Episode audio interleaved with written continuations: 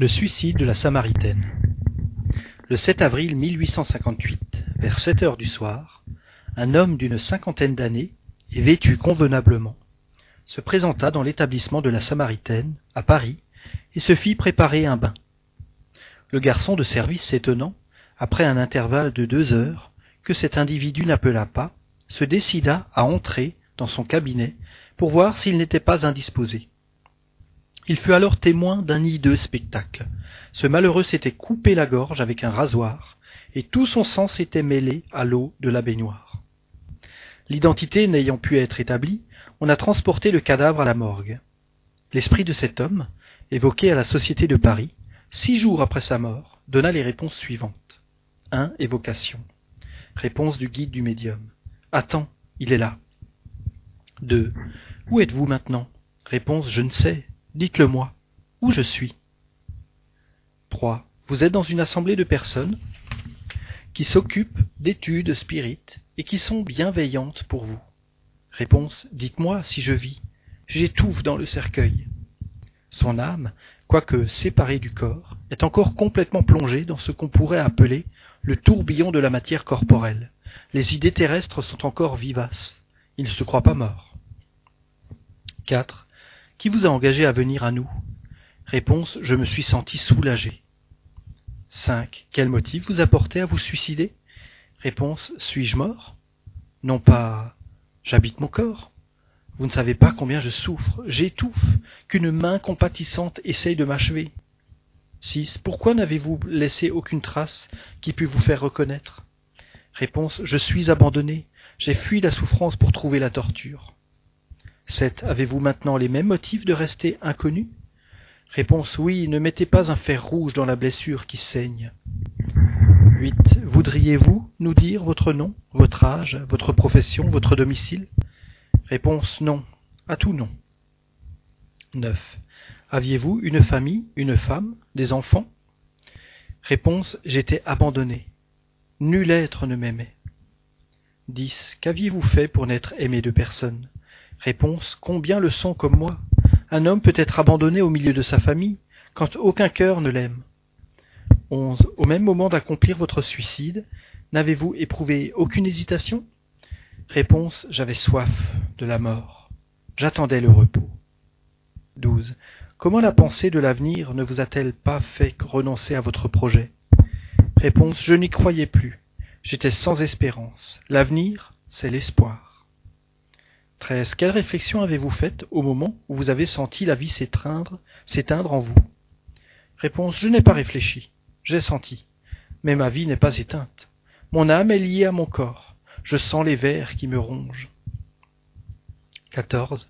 Quel sentiment avez-vous éprouvé au moment où la mort a été complète? Réponse L'est-elle?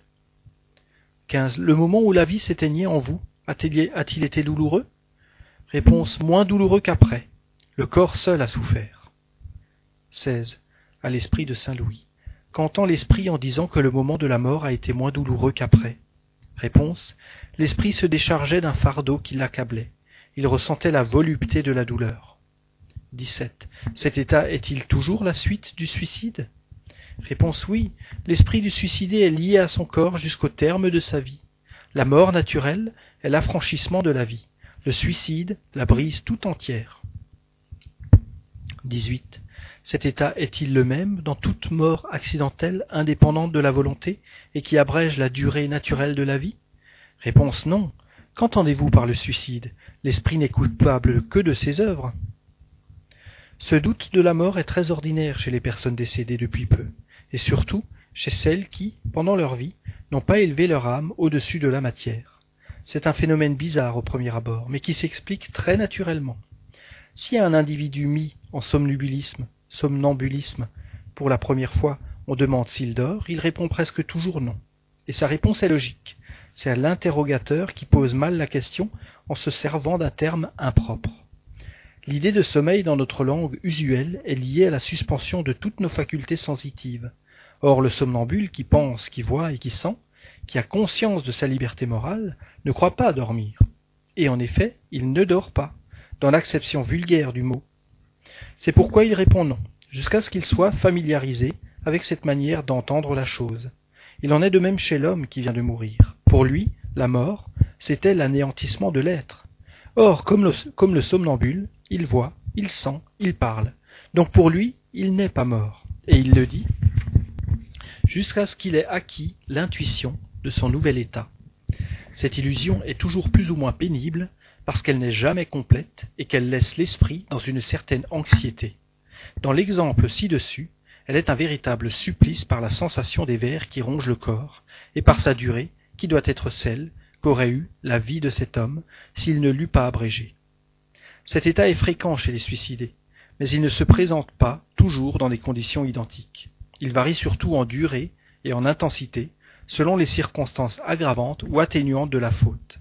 La sensation des vers et de la décomposition du corps n'est pas non plus spéciale aux suicidés. Elle est fréquente chez ceux qui ont plus vécu de la vie matérielle que de la vie spirituelle.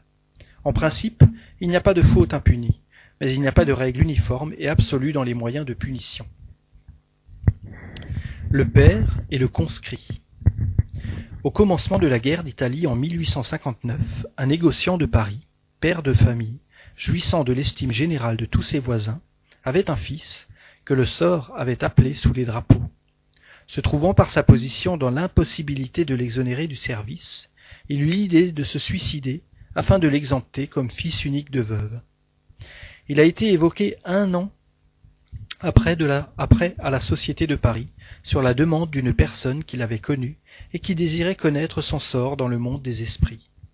À Saint-Louis. Veuillez nous dire si nous pouvons faire l'évocation de l'homme dont on vient de parler. Réponse oui, il en sera même très heureux, car il sera un peu soulagé. Évocation. Réponse Oh merci, je souffre bien. Mais est juste, cependant, il me pardonnera. L'esprit écrit avec une grande difficulté. Les caractères sont irréguliers et mal formés. Après le mot mais, il s'arrête, essaye vainement d'écrire, et ne fait que quelques traits indéchiffrables, et des points. Il est évident que c'est le mot Dieu qu'il n'a pas pu écrire. Remplissez la lacune que vous laissez, que vous venez de laisser. Réponse J'en suis indigne. Vous dites que vous souffrez, vous avez sans doute eu tort de vous suicider. Mais est-ce que le motif qui vous a porté à cet acte ne vous a pas mérité quelque indulgence?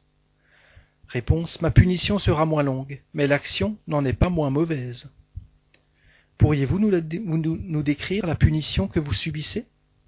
Réponse Je souffre doublement, dans mon âme et dans mon corps. Je souffre dans ce dernier, quoique ne le, possédant plus, comme l'amputé souffre dans son membre absent. Votre action a-t-elle eu votre fils pour unique motif, et n'avez-vous été sollicité par aucune autre cause? Réponse L'amour paternel m'a seul guidé. Mais il m'a mal guidé. En faveur de ce motif, ma peine sera abrégée. Prévoyez-vous le terme de vos souffrances? Réponse Je n'en sais pas le terme. Mais j'ai l'assurance que ce terme existe, ce qui est un soulagement pour moi. Tout à l'heure, vous n'avez pu écrire le nom de Dieu, nous avons cependant vu des esprits très souvent l'écrire. Cela fait-il partie de votre punition? Réponse Je le pourrais avec de grands efforts de repentir. Eh bien, faites de grands efforts et tâchez de l'écrire. Nous sommes convaincus que si vous y parvenez, cela sera un soulagement. L'esprit finit par écrire en caractères irréguliers, tremblés et très gros Dieu est bon. Dieu est bien bon. Nous nous savons gré d'être venus à notre appel et nous prierons Dieu pour vous, afin d'appeler sa miséricorde sur vous. Réponse Oui, s'il vous plaît. À Saint Louis, veuillez nous donner votre appréciation personnelle sur l'acte de l'esprit que nous venons d'évoquer. Réponse Cet esprit souffre justement car il a manqué de confiance en Dieu, ce qui est une faute toujours punissable. La punition serait terrible et très longue s'il n'y avait eu, s'il n'y avait en sa faveur un motif louable, qui était celui d'empêcher son fils d'aller au-devant de la mort. Dieu, qui voit le fond des cœurs et qui est juste, ne le punit que selon ses œuvres. Observation. Au premier abord, ce suicide paraît excusable, parce qu'il peut être considéré comme un acte de dévouement. Il l'est en effet, mais il ne l'est pas complètement. Ainsi que le dit l'esprit de Saint Louis, cet homme a manqué de confiance en Dieu. Par son action, il a peut-être empêché la destinée de son fils de s'accomplir, D'abord, il n'est pas certain que celui-ci fût mort à la guerre, et peut-être que cette carrière devait lui fournir l'occasion de faire quelque chose qui aurait été utile à son avancement. Son intention, sans doute, était bonne. Aussi lui en est-il tenu compte. L'intention atténue le mal et mérite de l'indulgence. Mais elle n'empêche pas ce qui est mal d'être mal. Sans cela, à la faveur de la pensée, on pourrait excuser tous les méfaits, l'on pourrait même tuer sous prétexte de rendre service.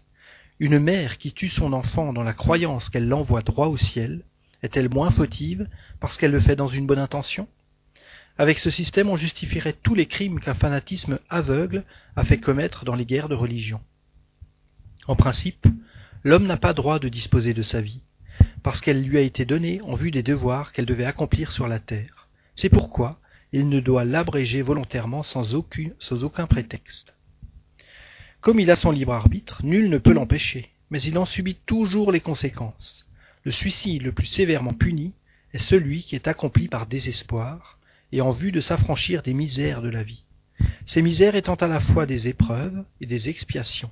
S'y soustraire, c'est reculer devant la tâche qu'on avait acceptée, parfois même devant la mission qu'on devait remplir.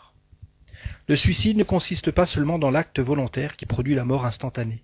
Il est aussi dans tout ce que l'on fait en connaissance de cause qui doit hâter prématurément l'extinction des forces vitales. On ne peut assimiler au suicide le dévouement de celui qui s'expose à une mort imminente pour sauver son semblable. D'abord parce qu'il n'y a dans ce cas nulle intention préméditée de se soustraire à la vie, et en second lieu, qu'il n'est pas de péril d'où la Providence ne puisse nous tirer si l'heure de quitter la terre n'est pas arrivée. La mort, si elle a lieu dans de telles circonstances, est un sacrifice méritoire, car c'est une abnégation au profit d'autrui. Évangile selon le spiritisme, chapitre 5, numéro 53, 65, 66, 67.